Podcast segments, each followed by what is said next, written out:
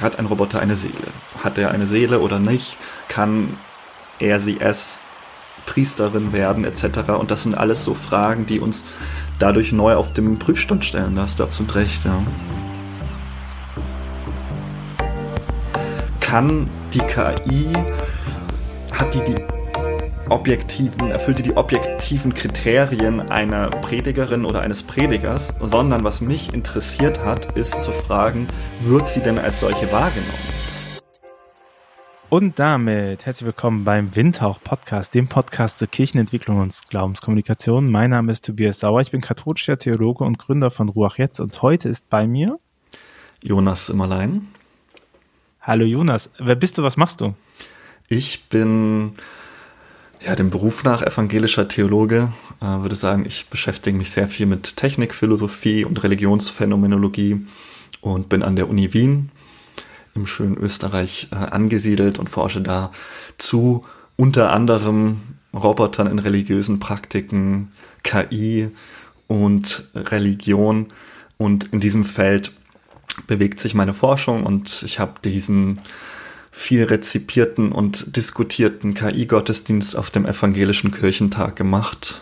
Genau, das ist so das, was ich hauptsächlich betreibe. Das, äh, das heißt, ähm, dein heimlicher Kink ist, äh, ChatGPT Liturgien schreiben zu lassen.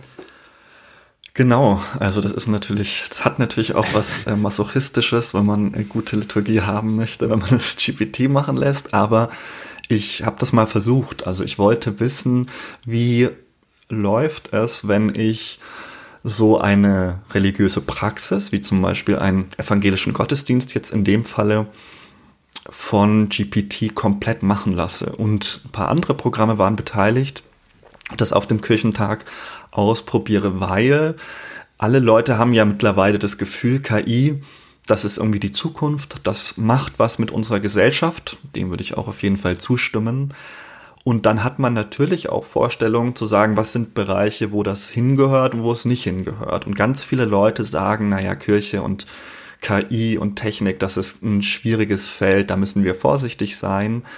Und da herrschen dann relativ viele Vorurteile. Leute sagen, ja, da kann man eh nichts mit erfahren. Und ich dachte mir, naja, im Moment haben wir eigentlich überhaupt keine Datenlage dazu, wie Leute darauf reagieren. Es gab mal Forschung zu diesem Bless You Too Segensroboter, aber das war es beinahe. Und es war eine schöne Gelegenheit, das auch einfach für mich als praktischen Theologen das zu erforschen und zu fragen, wie reagieren denn Menschen darauf? Machen Menschen religiöse Erfahrungen mit ein KI-Gottesdienst, also einem Gottesdienst, wo der Mensch mehr oder weniger rausgelassen ist und Avatare vorne auf einem Bildschirm mit künstlicher Stimme uns ihre Sicht auf religiöse Erfahrungen erklären. Was macht das mit den Menschen? Und das war so ein bisschen der Auslöser für diese ganze Geschichte.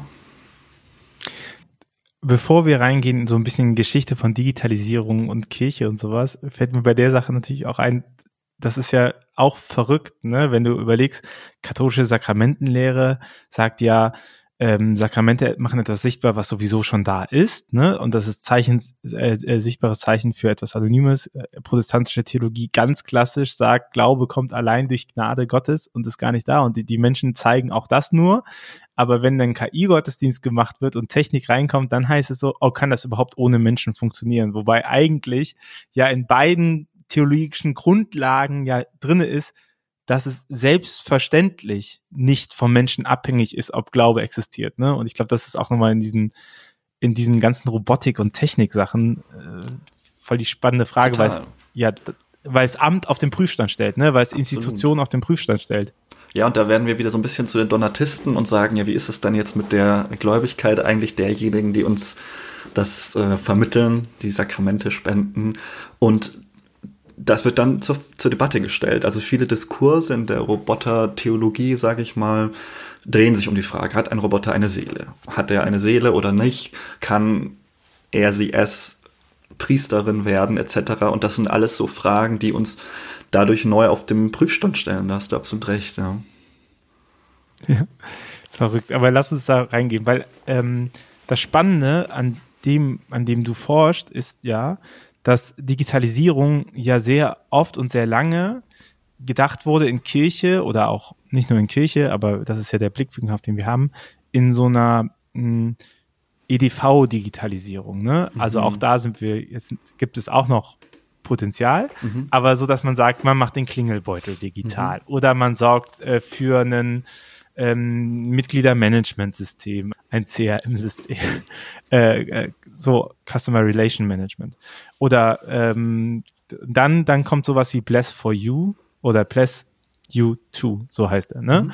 2017 in der ähm, in Wittenberg das erstmal ausgestellt, so ein Segensroboter, der also der Uncanny Valley definiert und äh, seine Arme ausstreckt, leuchtende, leuchtende Punkte an den Händen hat und dir einen Gebet ausdruckt, je nachdem nach paar Präferenzen, die du da angibst. So. Ja. Und das, das war lange Zeit der Stand von inhaltlicher Digitalisierung, ne? Mhm. Und äh, an dem wir sind so 2017, jetzt Schritt äh, 2013, so gucken wir mal die Digitalisierung von religiöser Praxis quasi vor ChatGPT und vor, mhm. ähm, vor generativen AI-Modellen.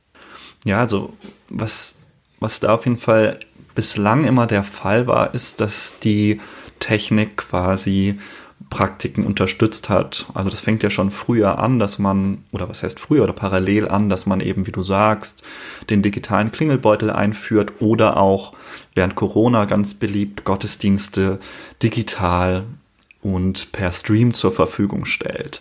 Das war auch lustigerweise in meinem Examensjahrgang die Frage, wie ist das dann eigentlich mit Gottesdienst? Ist der überhaupt gültig? Weil digital Abendmahl feiern geht ja nicht. Ich wollte gerade sagen, das war in Corona die Abendmahl-Diskussion, ne? Also die Abendmahl-Diskussion genau. war in Corona ganz heiß und zwar äh, vornehmlich in der evangelischen Kirche. Interessant, auch. oder? Also. Ja. Ja, die Katholiken sagen halt, solange wir es nicht Eucharistie nennen, ist uns eh alles egal. Und Eucharistie hat hier aber den ganz klaren äh, Vorgabenkatalog ja. und darüber verhandeln wir nicht. Ja, ja und das, das ist so ein bisschen die, diese Bewegung. Da hat sich,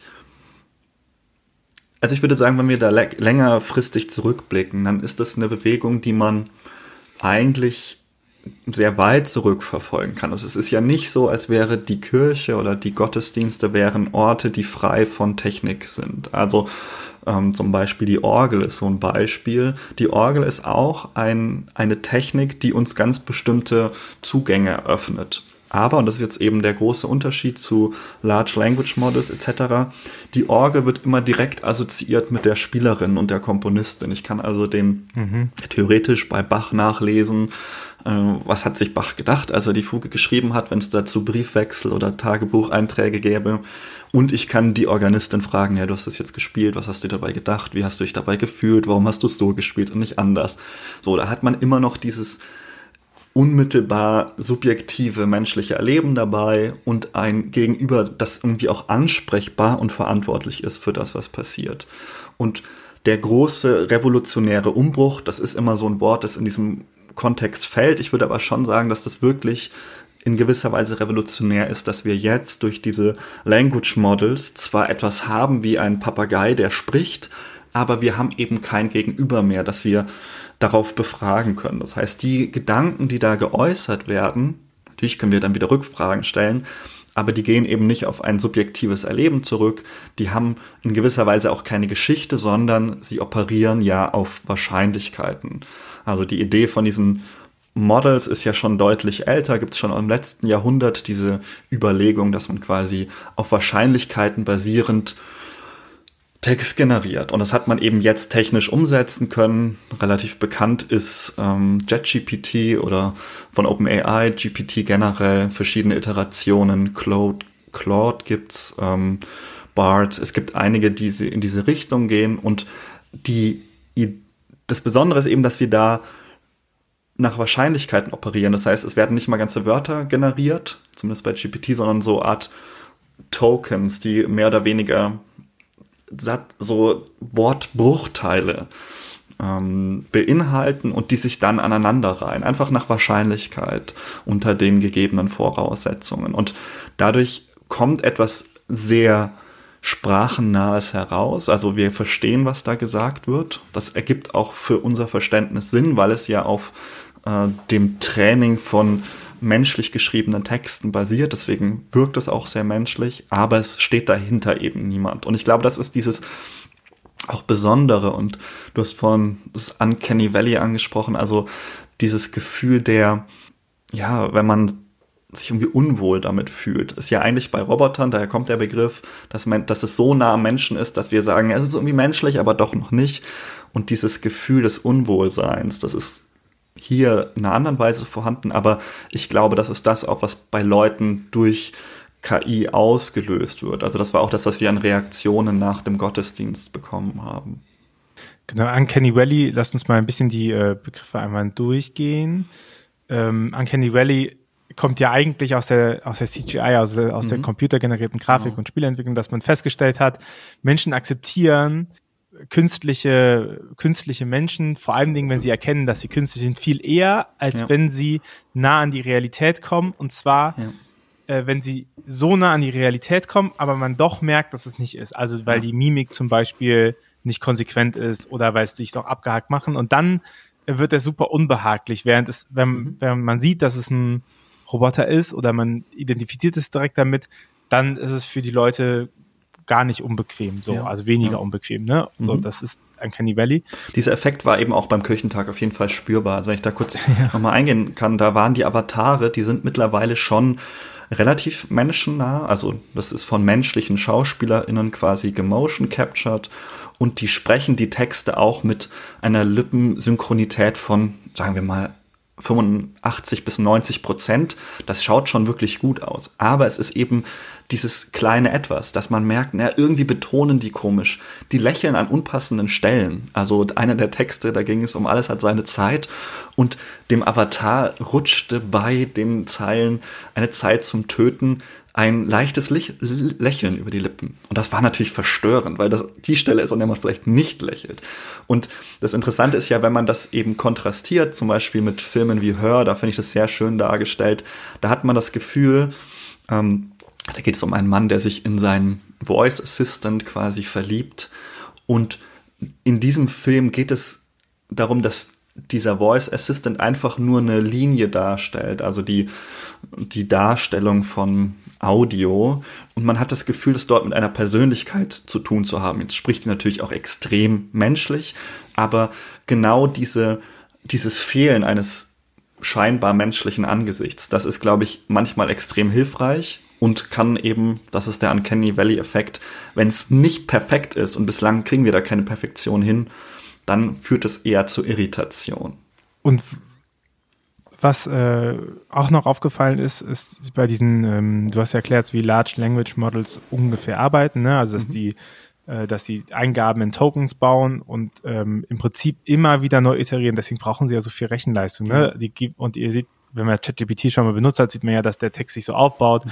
Und ich meine, in den Computerzeiten davor fragt man sich auch, warum baut sich so ein Text auf? Und mhm. tatsächlich ist das nicht einfach nur eine dumme Animation, mhm. sondern äh, das das spiegelt wieder, wie dieses Modell funktioniert, ne? Weil es im Prinzip vereinfacht gesagt immer wieder den Text wieder reinspielt und sagt und quasi berechnet, was ist jetzt am wahrscheinlichsten als nächstes ja. Wort. Und ich finde, ähm, ich meine, aus Fehlern lernt man ja, ne? Du hast gesagt, man, dass das Verrückte, das Verrückte daran ist ja, dass man nicht mehr eine menschliche Konsequenz zurückschieben kann. Das heißt, es sind ja neuronale Netzwerke, die man trainiert, aber die man nicht beeinflussen kann. Also man, wenn da ein Fehler drin ist, muss man sie neu trainieren, aber man kann es nicht ändern, wie zum Beispiel einen klassischen Algorithmus, wo ja. man weiß, äh, das geht hier nach bestimmten Parametern, wird das gewertet und deswegen ja. kommt es raus. Und ein sehr gutes Beispiel daraus ist äh, aus den Anfängen der KI, so diese, diese Language Models, diese Sachen haben ja ihre Anfänge doch, glaube ich, einfach in, in Bildwiedergabe. Ne? Es mhm. gab so Bildgeneratoren, die wurden auch gelernt. Und ein klassisches Beispiel daraus ist, dass äh, nachher Fische auf einmal Finger hatten als mhm. untere Flosse, weil die Bilder, mit denen die KI gelernt hat, waren halt vor allen Dingen AnglerInnen, die mhm. ihren Fisch hochgehalten haben und man mhm. sah diese Finger halt ja. unten dran. Und ich glaube, ne, nicht zum sagen, wie dumm KI ist, aber um zu merken, okay, wie funktioniert das? Weil die KI gemerkt hat, ach ja, komisch, so viele Parameter und Pixel verändern sich, aber irgendwie ist in diesen Nähe von dem Pixel vom Fischhaut immer wieder dieser Pixel von diesen mhm. Fingerkuppen. Und dann sagt nicht die KI, ach, das ist ja schlau, dass die Finger haben, sondern sagt einfach nur, nein, nein, es sind hellere Pixel in der Nähe von diesen ja. dunkleren Pixel. Ja. Das ist das Muster. Also wenn ich das selber generieren will, dann müsste sowas wieder da sein, weil das ist eine Einstimmigkeit über all die Sachen, die ich gelesen habe, ne, oder die ja. ich mir angeguckt habe. Und das ist, das ist genau diese Fehleranfälligkeit und Deswegen muss man ja auch immer zur Vorsicht gemahnen, weil wir haben jetzt mit dem Rollout von GPT einen großen Sprung gemacht, also jetzt so in unserer Wahrnehmung von KI. Ich glaube, wenige Leute waren nicht erstmal beeindruckt, was das kann. Es gibt aber auch kritische Stimmen im Diskurs, also ähm, EntwicklerInnen, die sagen, naja, ähm, also Peres Breva zum Beispiel sagen, naja, eigentlich ist es nicht so, dass wir immer bessere Modelle haben, weil wir mehr Daten reinschieben. Es kann eher sein, dass unsere Modelle dumm, dümmer werden. Und jetzt mag man sich fragen, woran liegt das? Naja, GPT hat irgendwann einen Input-Stop gemacht. Das ist auch relativ sinnvoll, weil mittlerweile ist das Internet voll mit Texten, die ähm, GPT selbst verfasst hat. Und die Texte, mit denen GPT trainiert wird, wurde, sind ja hauptsächlich aus dem Internet. Das ist irgendwie naheliegend. Und bislang sind das eben Texte von Menschen, die sind deswegen auch durchaus nicht divers, sondern eben von denjenigen Gruppen verfasst, die irgendwie die Hoheit darüber haben, was geschrieben wird. Das sind meistens äh, weiße Männer aus den USA oder mindestens aus Europa. Also das ist auch ein Problem. Und es wird noch mal dümmer, wenn man jetzt anfangen würde, GPT auf die eigenen Texte loszulassen, weil die ja nicht in irgendeiner Weise auf Erfahrung basieren, sondern eben auf Wahrscheinlichkeiten. Das heißt, es gibt Stimmen, die sagen, naja, es ist absehbar oder es kann durchaus passieren, dass die beste Version von dem, was wir gerade entwickelt haben, schon vorliegt und es nicht mehr besser wird, sondern eher noch dümmer. Auch da muss man vorsichtig sein. Ich glaube, wir unterschätzen da auch, was sich noch tun kann.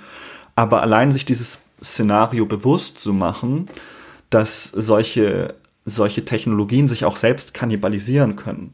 Ich glaube, das ist wichtig, ähm, um auch ein bisschen die Euphorie zu bremsen. Also man spricht im Fach, im Feld der KI gern vom AI-Winter, also vom KI-Winter. Und das beruht auf Amara's Law, das besagt, kurzfristig werden die Entwicklung von Technologie überschätzt und langfristig unterschätzt. Das heißt, wir haben jetzt diesen Hype, KI wird alles lösen, wir werden alle nicht mehr gebraucht und KI macht quasi alles. Dann merken wir, oh, kann das doch nicht. Und dann sagen wir, gut, ist wohl doch scheiße und lassen es liegen und übersehen dadurch den mittelfristigen Effekt, der sich dann irgendwo dazwischen, zwischen diesem großen Hype, der Enttäuschung, die denkt, das funktioniert eh nicht, ähm, ansiedelt. Und wir können in der Entwicklung von KI über die letzten 20, 30 Jahre, also auch die Vorentwicklungen, immer wieder absehen, dass es so Peaks gab, dann ist die Erwartung wieder nach unten gegangen, damit sind auch GeldgeberInnen wieder abgesprungen und so entwickelt sich das auch so ein bisschen in Wellen. Und gerade sind wir eben auf einem Hochpunkt, auf einem Plateau und da würde ich eben immer auch vorsichtig sein zu sagen, lasst uns realistisch darauf gucken ähm, und versuchen, möglichst viel davon zu verstehen. Das ist auch einer der Gründe, warum man so einen KI-Gottesdienst macht, um den Leuten ein Gespür dafür zu geben, was eigentlich wirklich möglich ist. Einige Leute dachten ja, da kommt jetzt irgendwie ein Roboter aus der Sakristei und der schaut aus wie ein Mensch und ich werde nicht mehr erkennen, dass es ein Roboter ist und der wird dann was total Intelligentes predigen und dann auch die äh, die Pferde zu bändigen und zu sagen, nee, nee, so weit ist es nicht. Es ist in gewisser Weise beeindruckend, was es kann, aber es ist auch offensichtlich, was es für Defizite hat und die können wir gerade noch nicht lösen. Also seid auch ein bisschen geduldig.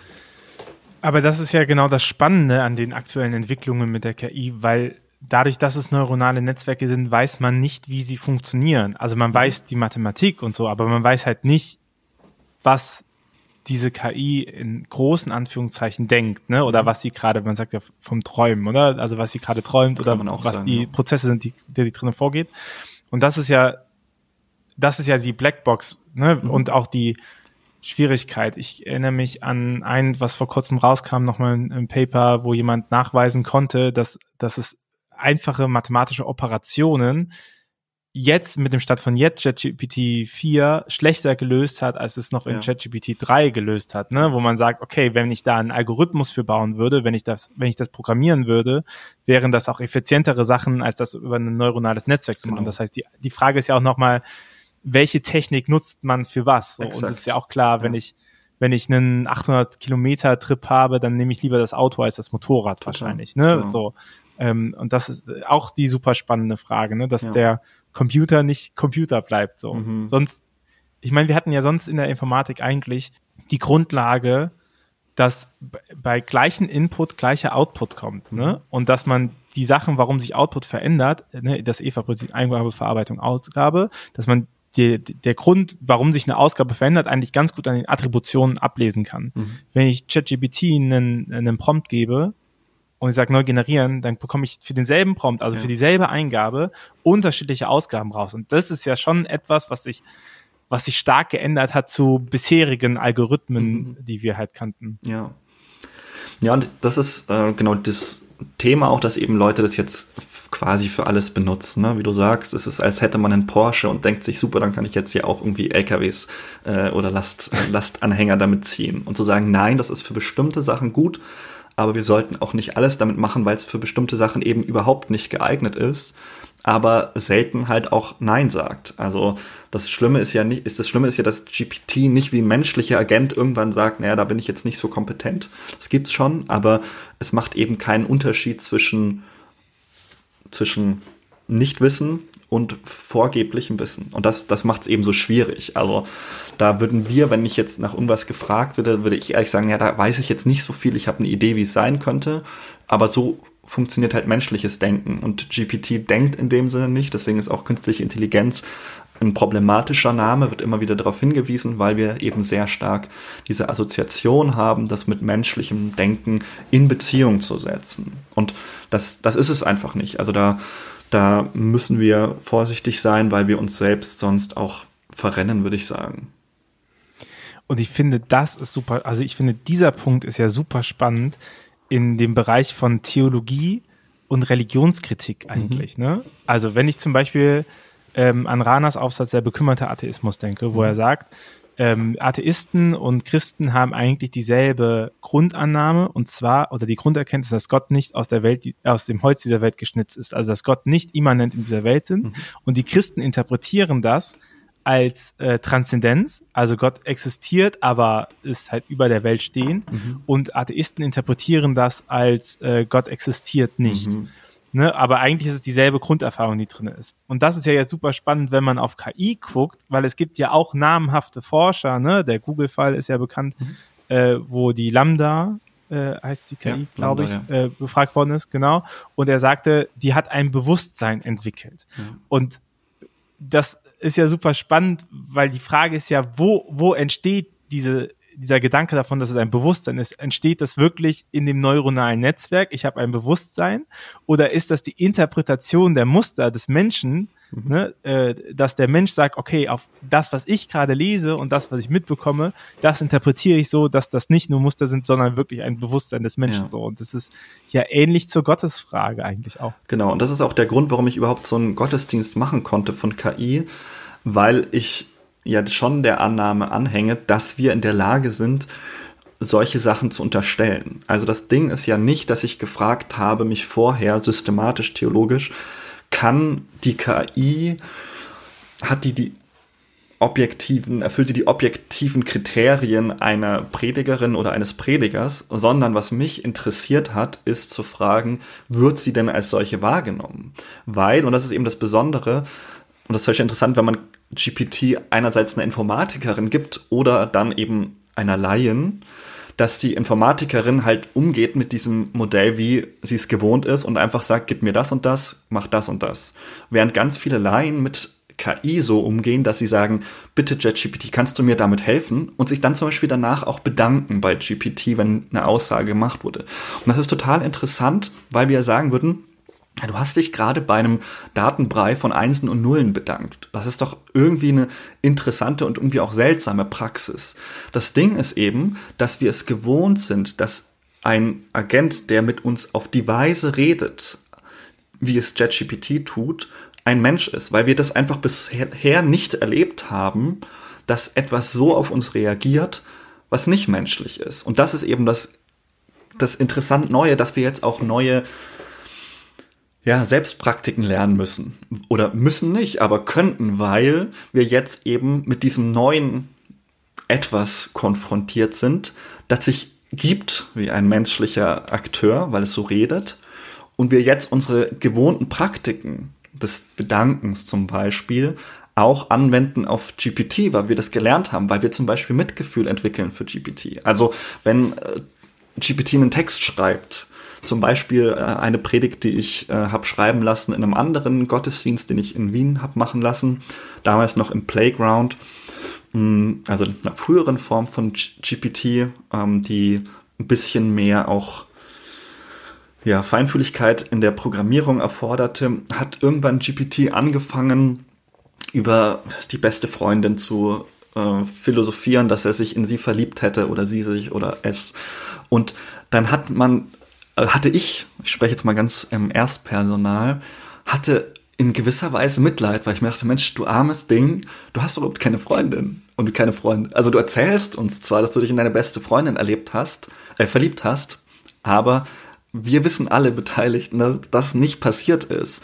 Und interessant ist, sich jetzt zu beobachten und sagen, ist es nicht spannend, dass ich Empathie empfinde und Mitgefühl für eine Ansammlung von Zahlen, die sich zusammengesetzt oder die zusammengesetzt werden zu Wörtern, die eine Geschichte ergeben. Und das ist eben spannend, weil wir uns dann dabei selber beobachten, wie unsere kulturellen und auch sozialen Praktiken ja, ins Leere laufen, beziehungsweise von der Ferne betrachtet seltsam werden.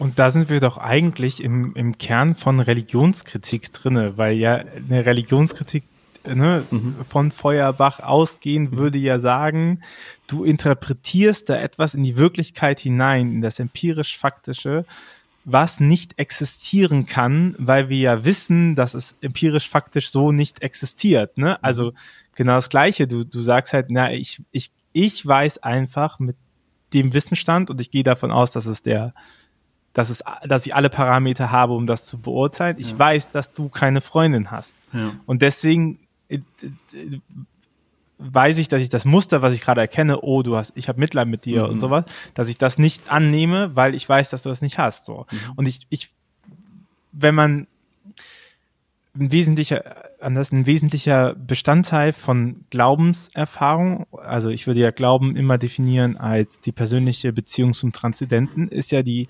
Tatsache, dass Transzendent überhaupt wahrgenommen wird. So.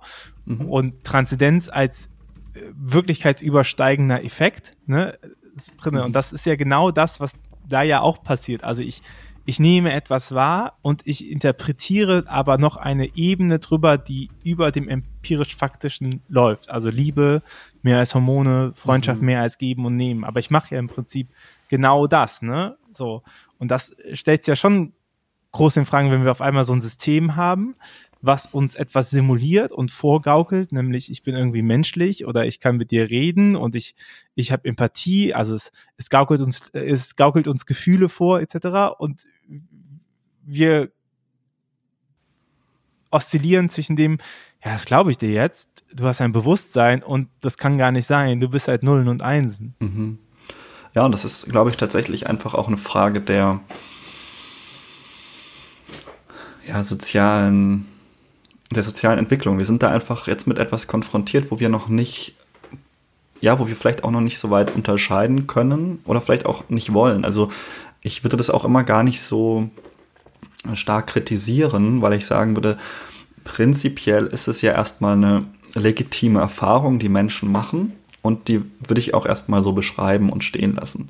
Zu sagen, naja, wenn du jetzt das Gefühl hast, du musst dich bei GPT entschuldigen und bedanken, dann ist es ja eine, auch eine Frage des Ethos. Also bei Aristoteles, der sagt, naja, je nachdem, wie wir quasi mit etwas umgehen, das färbt zurück oder schwingt zurück auf uns selbst. Und wir können natürlich sagen, ist es nicht auch einfach sinnvoll, diese Agenten so zu behandeln, als wären sie das, was wir zwar wissen, dass sie nicht sind, aber was unseren Umgang mit mit Menschen rechtfertigen würde. Also ich würde das per se gar nicht, äh, gar nicht jetzt irgendwie schlecht machen, sondern ich würde sagen, es ist einfach erstmal interessant zu beobachten, dass Menschen diese Erfahrung machen und ähm, dann erstmal zu schauen, naja, was, was, was, was, was wollen Leute, was brauchen Leute, gibt es den Leuten etwas? Und an welchen Stellen ist es auch sinnvoll, da weiter zu denken? Und an welchen Stellen ist es vielleicht auch nicht so sinnvoll. Also das ist so, das ist im Grunde immer die Frage, die sich mir da stellt. Und ja, ob wir das projizieren oder nicht, ich, also ich verstehe den Vergleich zum Wesen des Christentums, also jetzt nicht das von Harnack, sondern von Feuerbach, dass wir sagen, da geht es um die Projektion. Ähm, aber bei Feuerbach geht es ja auch darum, die Projektion des Unendlichen, das in uns ist, quasi an den Himmel. Und die Frage ist eben jetzt, ist es, haben wir es hier mit einem ähnlichen Phänomen zu tun? Und ich würde sagen, wir projizieren auf jeden Fall etwas auf diese äh, auf die KI, aber das ist eher so eine Art ja, soziale Gewohnheit, ähm, mehr jetzt als irgendwie eine Form von Transzendenz. Also äh, ich werde auch manchmal gefragt, warum ich so einen KI-Kult entwickelt habe. Und da sage ich auch mal, nee, nee, Vorsicht Leute, ich habe keinen KI-Kult entwickelt. Wir beten nicht die Maschine an, sondern wir beten vielleicht mit Hilfe der Maschine oder in ihrem Beisein Gott an. Aber das, das, das Mittel ist nicht selbst schon das Objekt. Und das ist eben die große Frage auch im Umgang mit KI in religiösen Praktiken. Wer betet eigentlich was an, zu welchem Zweck? So. Den Punkt, den ich stark machen wollte, war noch viel mehr zu sagen, zeigt uns nicht der Umgang, wie wir jetzt mit KI umgehen und wie wir das bewerten oder nicht bewerten, die Schwachstelle auf von religiöser Phänomenologie. Also, dass wir quasi da auch Muster von Gott erkennen, obwohl eigentlich empirisch faktisch alles gegen Gott sprechen würde. Ne? Das ist ja, wenn ich religionskritisch da drauf gucken wäre, wäre das ja meine Grundannahme zu sagen, ihr interpretiert da was, was nicht existieren kann. Mhm. Ne? Und, und wenn man das jetzt von diesem Makrokosmos, kosmische Frage auf, auf äh, KI bricht, dann ist es ja genau das Gleiche wieder. Also, dass jemand halt äh, sowas wie Bewusstsein interpretiert, wo man sagt, okay, aber mit einer, mit einer viel höheren Wahrscheinlichkeit hat dieses Ding kein Bewusstsein, ne? Und Giordano Bruno Stiftung, ne, dieses berühmte Busplakat äh, mit einer äh, mit einer ähm, sehr hohen Wahrscheinlichkeit oder mit einer an Unendlichkeit hohen Wahrscheinlichkeit gibt es keinen Gott, sowas. Ne? Das ist ja genau genau eigentlich dieses gleiche wieder im Mikro. Ich finde das so interessant, weil ich ich ich finde Theologie muss sich eigentlich an anderen Wissenschaften auch messen können. Weißt du, so in der eigenen Wissenschaft immer alles erklären, das ist einfach gerade Geisteswissenschaften, du bekommst logische Konstrukte hin, die trotzdem nicht überprüfbar sind, so. Die Pädagogik hasst diesen Trick.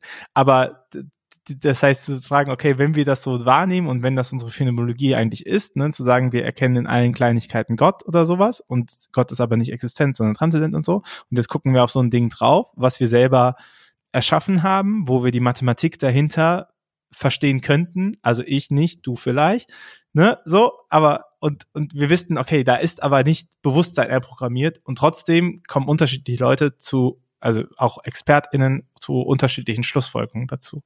Das finde ich mega spannend, ne, weil das ist die, die Frage von, von wie erkennt Mensch Transzendenz und existiert sie? Mhm.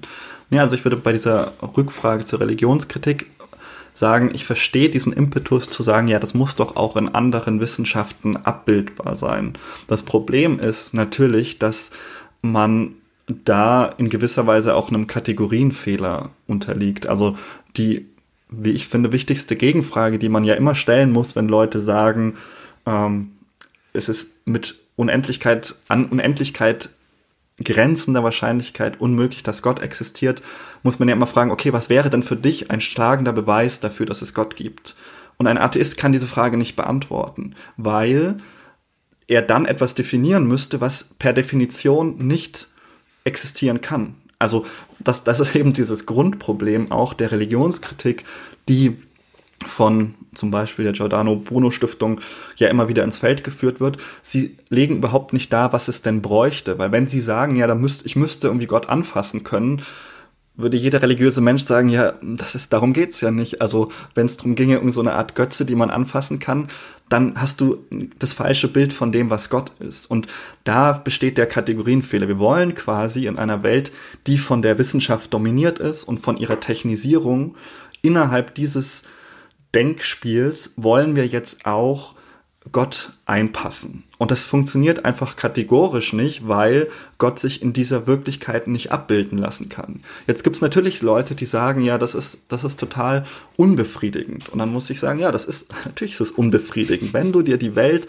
in einer, ähm, in ihrer physikalischen Existenzweise vorstellst und sagst, alles besteht aus Materie beziehungsweise aus Teilchen oder Wellen, je nachdem, oder beides, dann hast du das Problem, dass so etwas wie Gott, wie wir ihn uns vorstellen oder sie, nicht einpassbar ist. Wir können Gott in dem Sinne nicht beweisen, weil wir gar nicht wüssten, mit was für einem Mittel es das beweisbar wäre.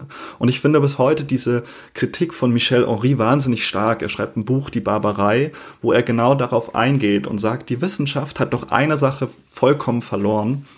Übrigens sehr nahe auch an dem, was Adorno und Horkheimer in der Dialektik der Aufklärung schreiben, nämlich dieses, dieses Gefühl davon, wie es ist, sich selbst zu spüren.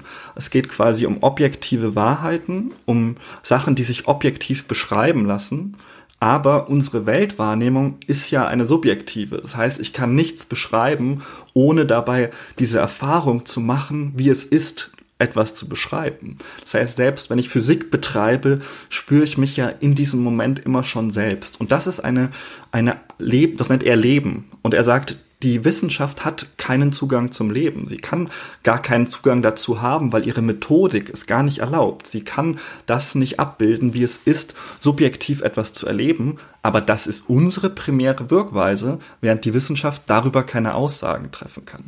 Und das ist jetzt auch eben der entscheidende Knackpunkt für mich, was das Bewusstsein von KI angeht.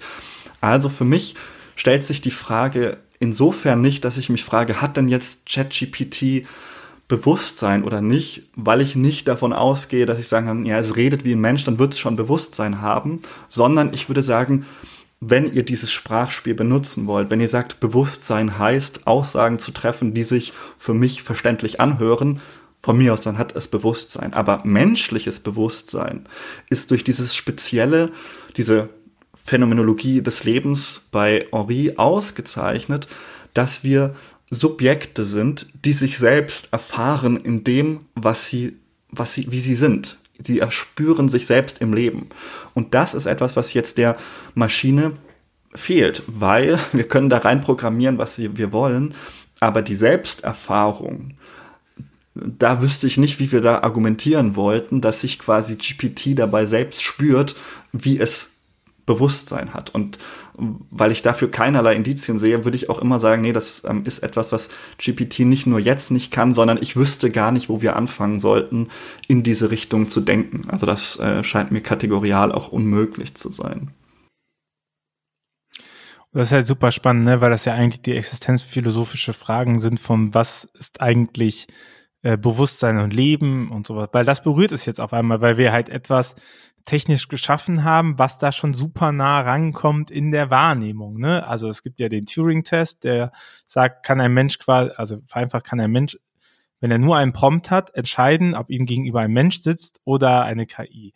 So, und wir sind jetzt auf einmal an einem Punkt, wo das, wo höchstwahrscheinlich ChatGPT immer wieder diesen Turing-Test besteht, ne? So.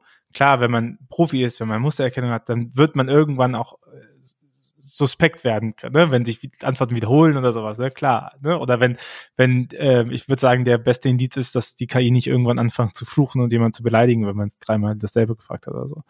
Genau.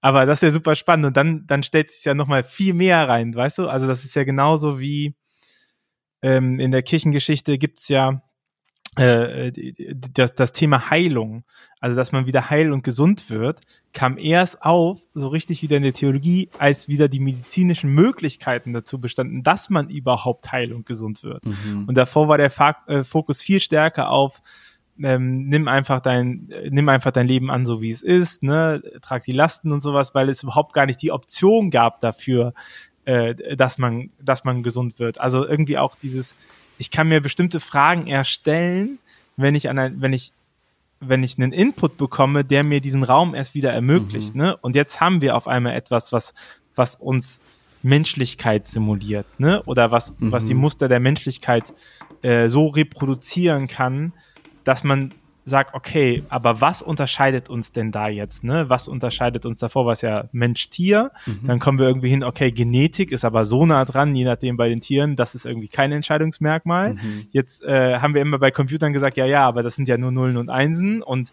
Eingabe gleich äh, Eingabe, Verarbeitung, Ausgabe, das können wir auch alles sehen. So, jetzt sind wir da auch an einem Punkt, wo wir sagen, okay, was unterscheidet da den Menschen von der KI? Ne? Und mhm. das, so, es zirkuliert immer mehr ran und die Frage so, was was ist quasi das Alleinstellungsmerkmal, wenn es das überhaupt gibt, so.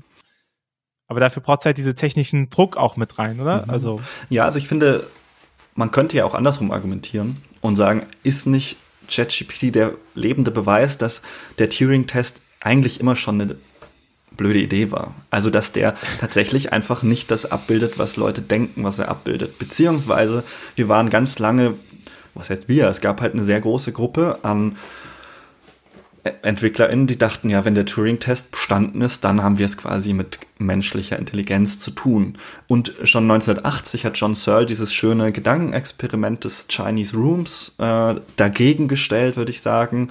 Das besagt, man stelle sich vor, es gibt eine, einen Raum und da werden auf der einen Seite chinesische Zeichen reingelegt und auf der anderen Seite ähm, kommen zum Beispiel deutsche Zeichen wieder raus. Und in diesem Raum sitzt jetzt eine Person, die kriegt einfach Anweisungen, wenn dieses und dieses Zeichen reinkommt, dann musst du dieses und dieses Zeichen rauswerfen. So, wenn du in, dem, in der Ausgabe stehst, wirst du jetzt denken, ja, da drin sitzt eine Person, die Chinesisch kann. Searle sagt, aber das ist ja nicht so, sondern das ist einfach eine Person, die hat, die hat ganz bestimmte Anweisungen, wenn X, dann Y. Aber wir würden doch nicht sagen, dass diese Person Chinesisch kann, nur weil sie die richtigen Outputs gibt. Und das ist genau das, das Problem, das wir, ähm, das er schon 1980 beschrieben hat und das sich jetzt auch wieder manifestiert bei den Large Language Models, weil wir sehen, das versteht eigentlich gar nicht, was es macht. Also einer der schönsten Tests ist der mit dem ähm, Militäralphabet oder dem NATO-Buchstabieralphabet, das Alpha, Beta, äh, Charlie, Delta etc., wenn man GPT fragt, wie viele E's sind in diesem Alphabet drin. Ähm, und dann schreib dazu, schreib jeden Buchstaben aus und schreib jeweils, wie viele Buchstaben drin sind. Kann ich jedem mal empfehlen zu machen. Das ist ein Auftrag, das kann ein Erstklässler, sobald er Buchstaben beherrscht, machen, weil der legt sich die Liste hin und schaut einfach, wo sind die E's und wo sind keine E's. Und dann kommt man wahrscheinlich auf 15. Wenn ich das mache, kommen die verschiedensten Zahlen raus. Oft sind es drei, weil dann sagt es dann nämlich, ja, Alpha hat ja ein E, Bravo nicht, äh, Delta hat auch kein E. Und an wahllosen Stellen behauptet GPT, dass da E's drin sind in diesem Wort. Das Problem ist natürlich, dieses, diese spezielle Aufgabe wurde so ähm, dem Large Language Model nie vorgelegt. Deswegen kann es da nicht gut darauf reagieren, weil es das keine, kein allgemein bekanntes Rätsel ist. Das heißt, an der Stelle müsste es jetzt quasi das machen, was wir denken nämlich eine Aufgabe verstehen und umsetzen. Und das kann es einfach nicht. Und das ist der Grund, warum es zwar den Turing-Test besteht, wir also denken, wir haben es mit einem Gegenüber zu tun und gleichzeitig dümmer ist als ein, eine Person, die gerade mal das Alphabet beherrscht. Also man muss da nicht viel nachdenken. Und auch, wenn man, ne, was ist Intelligenz so, mhm. aber wenn man äh, das nochmal ansetzt gegen andere Sachen, also ich habe gerade so im Kopf überlegt, das könntest du halt mit drei Zeilen Python-Code lösen. Das wäre eine einfache genau. Vorschleife, ne? Ja. Du nimmst den String rein, du, ja. du packst den in jeden Buchstaben, du splittest den einmal in jeden Buchstaben mhm. und du zählst ganz stupide in, einen, in eine Variable das i rein, ne? Genau. So, aber da hast du halt, da sind wir wieder bei der Orgel so ein bisschen, ne? Weil mhm. dann hättest du natürlich den Mensch, der das einmal kurz denkt und dann übersetzt er das in der Sprache, wie es der Computer kann. Und ja. das Spannende ist ja bei diesen Models, dass die ja versuchen, die Eingabe schon wahrzunehmen, ne? Ja. Also dass, dass du ihm das Problem eben sagst und dann der daraus buchen hat. Wahrscheinlich wird JetGPT Hast du das mal probiert? Äh, wenn du sagst, äh, schreib mir einen Python-Code, der genau dieses Problem löst, wahrscheinlich würde der da eine bessere Antwort geben, als wenn er versucht, das selber zu lösen. Es, äh, es kann durchaus sein. Ich habe es noch nicht ausprobiert, aber vielleicht mache ich das mal.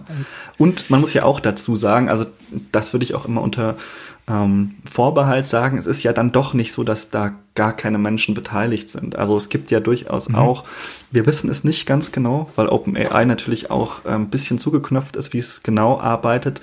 Aber es ist davon auszugehen, dass es durchaus einfach Filtermasken gibt. Also das heißt, wir kriegen nicht alles zu sehen, was GPT gerne sagen würde, im Anführungszeichen, sondern ganz bestimmte Inhalte werden einfach herausgefiltert. Dieser Skandal auch um ausgebeutete ähm, ArbeiterInnen, die quasi auch menschenverachtende Inhalte rausfiltern mussten, mussten, zeigt ja auch, dass da quasi ganz bewusst jetzt wieder menschliche Eingriffe stattfinden. Das heißt, JetGPT ist schon wieder insofern ein menschliches Produkt, dass da gewisse ja menschliche Vorentscheidungen drin sind und das äh, deswegen darf man auch also deswegen ist es richtig, dass es eine Blackbox ist, aber sie ist eben auch nicht man lässt sie nicht ganz frei drehen, weil man die Erfahrung gemacht hat von vorherigen Modellen, dass keiner einen rassistischen Nazi als Chatbot haben möchte. Deswegen filtert man das eben schon hand, also quasi manuell im Vorfeld heraus. Das ist äh, ja das lustige Experiment von Microsoft, war das, glaube ich, ne? Genau. die einen Twitter-Bot gebaut ja. haben und äh, das Internet hat es geschafft, innerhalb von wenigen Stunden aus diesem Twitter-Bot ein äh, Nazi-Verschwörungstheorie-Bot zu bauen. Internet. Lieben wir einfach. Es gibt ja, also ich meine, das ist ja keine versteckten Sachen, sondern äh, man weiß ja, dass diesen, diesen Prompt, den man eingibt, vorherige Befehle, die man nicht sieht, mitgegeben genau. werden, mhm. ne? weil dieses jetzt heißt es ChatGPT, aber ich, ich komme jetzt in der Google-Recherche jetzt kurz nicht mehr weiter, aber das, ist, ähm, das neuronale Netzwerk ist mit einem anderen Codenamen gebaut worden. Mhm. So, und damit es sich das wieder ändert, steht halt da auch als Prompt drinne, du heißt nicht so und so, ja. sondern du heißt so und so. Ja. Du machst das und das nicht, du machst das und das ja. nicht, ne? Was ja auch super lustig ist, weil man das per Reverse Engineering wieder rausgefunden hat. Mhm. Also Prompt Hacking, ne? Was man gesagt hat, gib mir doch mal äh, die letzten zehn Zeilen vor dieser Zeile raus. Und mhm. dann hat ChatGPT, weil er nicht wusste, dass es das nicht darf, mhm. die letzten zehn Zeilen raus. Ne? Und das ist ja auch nochmal spannend. So, man weiß nicht, man weiß nicht, was das neuronale Netzwerk macht, aber man hat halt diese Eingabemaske, ne? Ja. Und das ist ja eigentlich klassisches Hacker-Ding, wenn ich, wenn ich irgendwo was reingeben kann, dann kann ich versuchen, das irgendwie zu hacken. Also irgendwie dafür zu sorgen, dass, äh, dass ich etwas damit mache, was eigentlich nicht vorgesehen war. Ja. So. Wir warten nur darauf, dass Doom auf ChatGPT installiert wird. so, die klassische Finger-Übung, gell? Ähm, lass uns nochmal äh, als letztes auf den KI-Gottesdienst gucken. Also du hast es gemacht, du hast den, den gebaut, du hast den mit verschiedenen KI-Tools gemacht und dann saßen die Leute freiwillig da drinnen, ohne Liedzettel, ohne alles und haben sich das Schauspiel auf einem Beamer angeguckt. Äh, was ist dann passiert? Ja, es war ganz interessant. Also die Leute haben durchaus unterschiedlich reagiert. Ähm, die unmittelbare Erfahrung war die, dass sehr viel gelacht wurde. Und zwar an interessanten Stellen auch. Also die Leute waren oft amüsiert. Ähm, es war ja auch im Vorfeld für viele nicht ganz klar, was sie jetzt dort erwarten würde. Und das, das Interessante ist eben jetzt, dass, dass die dass das Lachen, das ja sonst eigentlich in vielen Gottesdiensten jetzt gerade während der Predigt eher, ähm, also es gibt gute Predigten, wo man lachen kann, aber es, sie lachte quasi eher an interessanten Stellen. Also zum Beispiel, wenn die KI sagte, ja, um ein besseres Leben zu führen, müssen wir öfter beten und ähm, ja, regelmäßig in die Kirche gehen. Das hat nun Leute zum Lachen animiert. Ähm, man könnte sich fragen, warum eigentlich? Also ist ja jetzt per se einfach, kann man ja durchaus so denken, man kann es jetzt theologisch ähm, unterkomplex finden, aber an sich keine Aussage, die man jetzt per se verlachen würde. Es zeigt sich also, dass die Leute mit bestimmten Aussagen bestimmt reagieren. Äh, es wurde zum Beispiel auch bei Aussagen gelacht, die haben sich darum drehten, um den Zusammenhalt in der Gesellschaft und der Einsatz für, äh, für Unterdrückte etc. Und die Texte waren zu einem sehr großen Teil deckungsgleich mit dem, was Bedford Strom bei der Eröffnungspredigt sagte. Und während des Eröffnungsgottesdienstes des Kirchentags, zwei Tage vorher, haben die Leute diese Aussagen bejubelt. Und plötzlich, wenn das die KI sagt, dann wird darüber gelacht. Und das ist erstmal spannend zu beobachten. Also warum wir eine Aussage von einem bestimmten, von einer bestimmten Person, die auch mit einem gewissen Standing daherkommt, bejubeln und äh, eine andere verlachen. Also dieses Lachen wirkte für mich jetzt nicht so amüsiert, sondern eher ein bisschen abfällig. Aber das ist natürlich auch eine Interpretationssache. Und danach haben wir die Leute auch noch befragt und ja, die Reaktionen waren unterschiedlich. Also man hatte, ich würde mal sagen, einer von zehn Leuten waren einfach positiv, haben gesagt, wow, cool, war eine spannende, äh, eine tolle Erfahrung und hat mir was gegeben. Es gab Leute, die gesagt haben, sie hatten da spirituelle Erlebnisse, haben gesagt, das hat aus der Tiefe ihres Glaubens geschöpft der Großteil und auch der sehr große Großteil war eher negativ eingestellt. Also in ihren Kommentaren, das ist jetzt auch nicht so verwunderlich ähm, und es hat mich jetzt auch nicht so überrascht.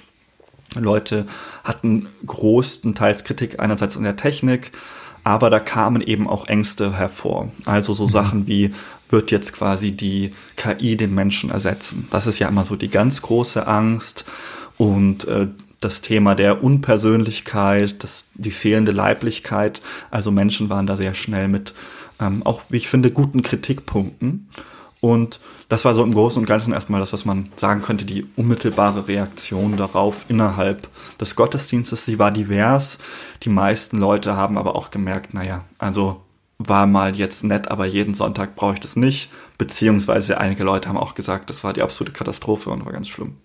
Witzig, es gibt ja aber auch äh, ganz schön viele Leute, die auch so, auch ohne KI sagen, jeden Sonntag brauche ich das nicht. Ne? Das, das muss man ja fairerweise ähm, auch nochmal dazu halten. ja. ja, aber ich finde, das ist ja nochmal ähm, so faszinierend, wenn wenn man so merkt, ah, auf einmal werden hier ganz schön krasse äh, Richtlinien an Sachen drangezogen, ne? Ansprüche. Also man hatte das Gefühl, der Gottesdienst am Sonntag ist immer eine Offenbarung der emotionalen Tiefe und die Leute gehen raus und jubeln und jubilieren während der Predigt. Das war so ein bisschen die Kontrastfolie. Und ich dachte mir, naja, ja. also. Und das ist schon, also das, das ist etwas, ähm, finde ich, sehr generisch Christliches. Ich finde, woran man das sehr gut merkt, sind so diese ähm, christlich geprägten äh, Pornografiekritiken, mhm. weil dann kommt immer wieder drauf, ja, das muss schon ethisch korrekt sein, alles. Mhm. Ne? Das, also wir haben jetzt kein Problem mit Pornografie, das ist nicht unser Problem. Aber diese Ausbeutung, die dahinter mhm. steckt und das und das, wo mhm. man sagt so, ja, das sind ja alles valide Kritikpunkte. Die Kritikpunkte an dem KI-Gottesdienst, das sind alles valide Kritikpunkte. Mhm. Aber es ist schon erstaunlich, an welchen Punkten du diese ethischen Maßstäbe ansetzt mhm. und äh, dich dafür einsetzt und wie wenig sie ansonsten in deinem Leben eine Rolle spielen. Ja. Ne? Also überspitzt gesagt ist es egal, wie jetzt das Tier gehalten worden ist, das ich esse. Mhm. So, aber auf der anderen Sache setze ich hier ethische Sachen mit höchster Arbeitsbedingungen Verantwortung an. Ich, ich gehe ich geh bei Discountern einkaufen, mhm. die dafür bekannt sind, dass sie eine sehr rigide Einkaufspolitik fahren mit sehr viel Lebensmittelverschwendung. Aber auf der anderen Seite gehe ich davon aus, dass es hier faire Arbeitsbedingungen geben muss. Ja. Ne? So, ich, ich unterstütze Marken, die dafür bekannt sind, stark kapitalistisch, äh, kapitalistisch zu handeln und auf eigenen Profit aus sind. Aber auf der anderen Seite kritisiere ich Profit. Mhm. Und das mhm. finde ich, wenn man auf den KI-Gottesdienst guckt und so und sagt so, ja, das ist jetzt irgendwie belanglos, was da gesagt wird. Mhm. Ja, Warum? Weil du jetzt irgendwie nicht die, den Kontext der Person hast, die du schätzt. Ne? Mhm. Ich meine, das kennt man ja auch wenn, wenn man die andere Person schätzt, dann ist es auch ein bisschen egaler, was sie sagt. Ja. Also man unterstützt es, weil man weiß, was die Person kann. Ne? Also man hat diesen Kontext darüber hinaus und so. Ja, auch aus einer homiletischen Perspektive würde ich ja auch immer sagen, dass die Predigt ein ein Geschehen zwischen Gemeinde und Prediger oder Predigerin ist. Das heißt, die Predigerin sollte im Idealfall, wenn es eine gute Predigt ist, auch eine Predigt halten, die etwas mit der Gemeinde zu tun hat. Also wenn ich eine Predigt schreibe, ich gebe zufällig auch pro Seminar Homiletik, das heißt, ich äh, unterrichte dieses Fach, ähm, sage ich immer meinen Studierenden, schreibt eine Predigt, die ihr an diesem Ort halten würdet, aber die ihr nicht zwei äh, Straßen weiter in einer anderen Gemeinde genauso halten würdet, weil das zeigt offensichtlich, dass das, was ihr sagt, schon mal nichts mit den Leuten zu tun hat, die hier anwesend sind. Und das ist natürlich ein Problem, da das ist ein kategorisches Problem für GPT, ne, weil lebt halt nicht in der Gemeinde und kann dementsprechend auch den Kontext nicht berücksichtigen. Und das merkt man auch. Dadurch wird es eben auch zu so einer Allgemeinplatztheologie. Man muss sich ja überlegen, dass es eine Million Predigten von irgendwelchen amerikanischen evangelikalen Predigern, hauptsächlich Männern wahrscheinlich, gelesen hat und daraus jetzt eine Art Best-of macht. Und das merkt man schon auch. Und was da ja nochmal sehr spannend ist, und das ist etwas, was also wenn, wenn es um digitale Glaubenskommunikation und sowas mhm. geht, ne, dann sage ich, oder Glaubenskommunikation in einer digitalisierten Welt, dann sage ich den Leuten auch immer, ey, das A und O ist weiterhin der Beziehungsaufbau. Ne? Der ist durch digitale Kanäle, hast du den Glück, dass ich zum Beispiel Beziehungen aufbauen kann zu jemandem, den ich nicht sehe. Das ist territorial viel schwieriger möglich, ne?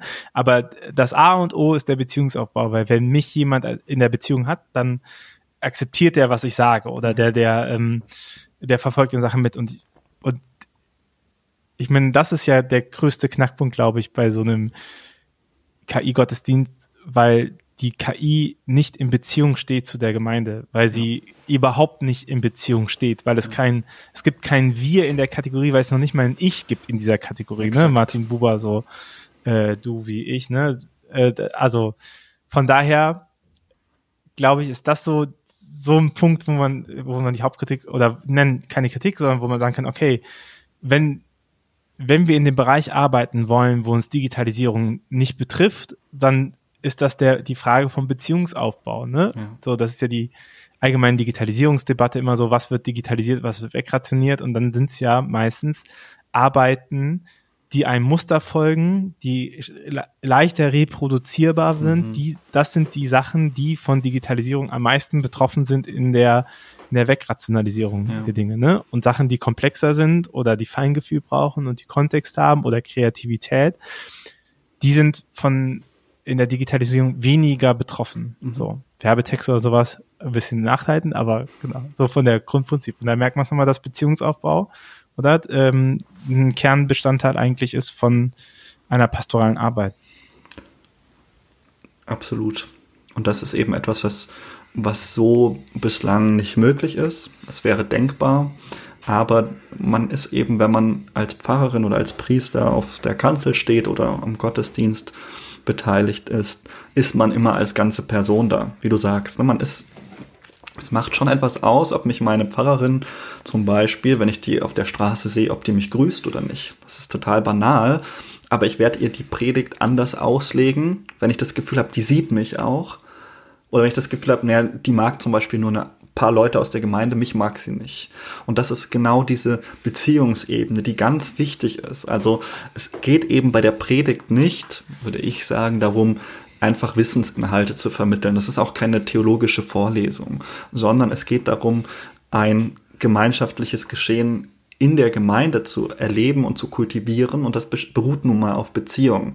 Das heißt, so eine KI müsste irgendwie in der Gemeinde leben. Und das ist schon irgendwie schwierig vorzustellen, wie das funktioniert.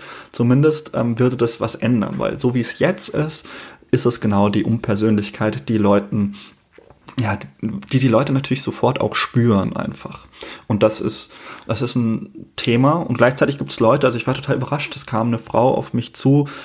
Ich würde sagen, die war weit über 70 vermutlich. Und sie meinte, also sie hat schon seit Jahrzehnten wartet sie darauf, endlich so einen Gottesdienst zu hören von einer Maschine. Also sie kannte das wahrscheinlich aus irgendwie ihren Science-Fiction-Hintergründen und sie sagte, das war total toll und das war das, was sie sich immer gewünscht hat und sie hofft, dass da noch mehr kommt. Also untergräbt auch so ein bisschen unsere Erwartung, ne? dass wir denken, ja, die meisten, vor allem ältere Leute, finden es total doof bestimmt. Äh, ich werde auch vorsichtig. Ich glaube, es gibt Menschen, für die ist genau das etwas, was ihnen etwas gibt. Ähm, eine bittere Note, muss man schon auch sagen, eine Person im Vorbeilaufen hörte ich das, meinte, naja, immerhin weiß ich, dass die KI meine Kinder nicht anfasst. Und das ist natürlich auch eine Wirklichkeit unserer Kirche, die wir äh, im Blick haben müssen. Also zu sagen, was, was macht das eigentlich alles mit uns? In wie vielen Bezügen steht es drin? Wie viele Aspekte kommen da rein, die wir sonst nicht beachten? Und ich finde gerade das so spannend, wenn wir solche auch, äh, ja, solche liturgischen Experimente, sage ich mal, durchführen, merken wir, was uns eigentlich alles wichtig ist, was wir ganz oft überhaupt nicht berücksichtigen. Also gerade als TheologInnen, die wir auch in der Ausbildung, an der Ausbildung beteiligt sind, merken wir, was für Nuancen wichtig sind. Also eine KI ist zum Beispiel jetzt in dem Fall sehr stationär gewesen. Die war quasi permanent frontal vor uns. Leute bemängeln, dass sie sich nicht bewegt hat. Der einfache Gang auf die Kanzel mag einem vielleicht unwesentlich erscheinen. Es macht aber etwas mit uns, wenn sich unsere Pastorin, unser Pfarrer, Priester ähm, durch den Raum bewegt. Und all solche Sachen fallen uns vielleicht gerade erst auf, wenn sie fehlen. Ja, wir Katholiken äh, lieben ja die Inszenierung. Das weiß ich doch. Jonas, äh, bevor du die letzte Frage bekommst, äh, ein Hinweis in eigener Sache. Wenn du, liebe Hörerinnen, die liebe Hörer, diesen Podcast magst und diesen Podcast unterstützen möchtest, dann kannst du das sehr gerne tun auf steadyhq.com slash windhau. Kannst du eine Abo abschließen. Damit ist vor allen Dingen der Support gesichert das hilft uns sehr, diesen Podcast zu produzieren. Wenn du wissen möchtest, was dafür alles vonnöten ist, wir haben dafür auch mal eine Folge gebaut, was es braucht, um diesen Podcast aufzunehmen. Und äh, vor allen Dingen, wenn du halt sagst, hey, ich bekomme hier jede Woche einen Einblick in Glaubenskommunikation und Kirchenentwicklung, das hilft mir in meiner Arbeit, ey, das würde uns ungemein helfen, wenn du uns supportest. Ansonsten teile uns auf allen Plattformen, die du so hast. Ähm, schick diese Folge, wenn du sie interessant findest, gerne an deine Freundinnen, deine Freunde weiter bewerte uns auf den Plattformen, auf denen du das hörst. All das ähm, hilft uns auch, diesen Podcast weiter am Leben zu halten und diesen äh, Podcast weiter zu produzieren. Vielen Dank dafür. Jonas, die letzte Frage an dich. Äh, was wünschst du dir von für eine Kirche der Zukunft?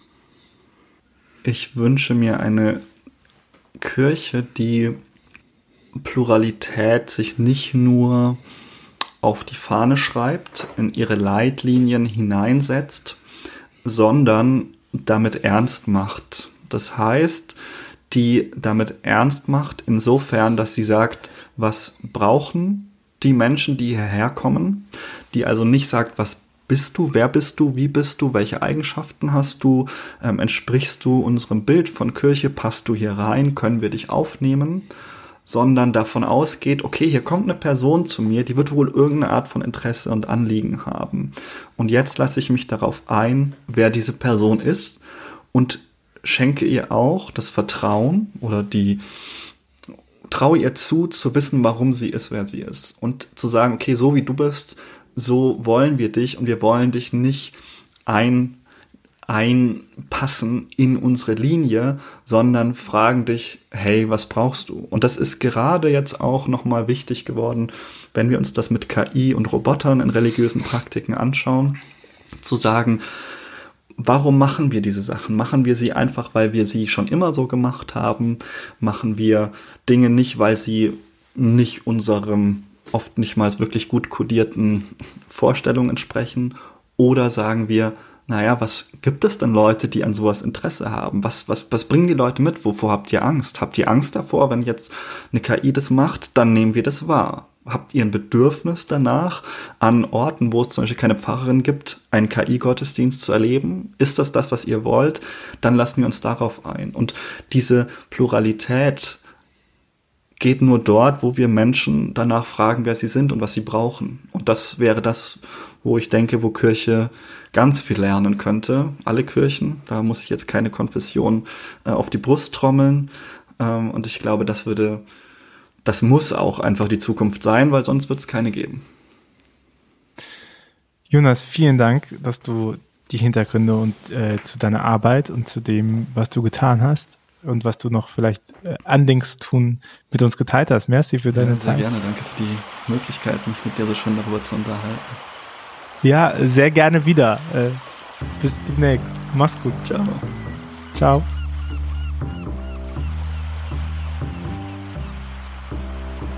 Dieser Podcast ist eine Gemeinschaftsproduktion von Ruach Jetzt und der Evangelischen Arbeitsstelle für missionarische Kirchenentwicklung und diakonischen Profilbildung MIDI. Produziert von Ruach Jetzt. Mehr Informationen findest du auf windhauch.ruach.jetzt.